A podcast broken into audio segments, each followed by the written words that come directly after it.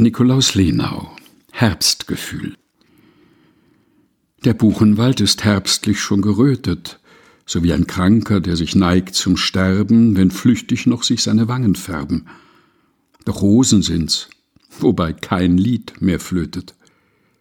Das Bächlein zieht und rieselt, kaum zu hören, das Tal hinab, an seine Wellen gleiten, wie durch das Sterbgemach die Freunde schreiten, den letzten Traum des Lebens nicht zu stören.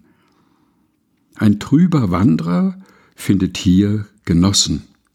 Es ist Natur, der auch die Freuden schwanden, mit seiner ganzen Schwermut einverstanden. Er ist in ihre Klagen eingeschlossen. Nikolaus Lenau Herbstgefühl gelesen von Helga Heinold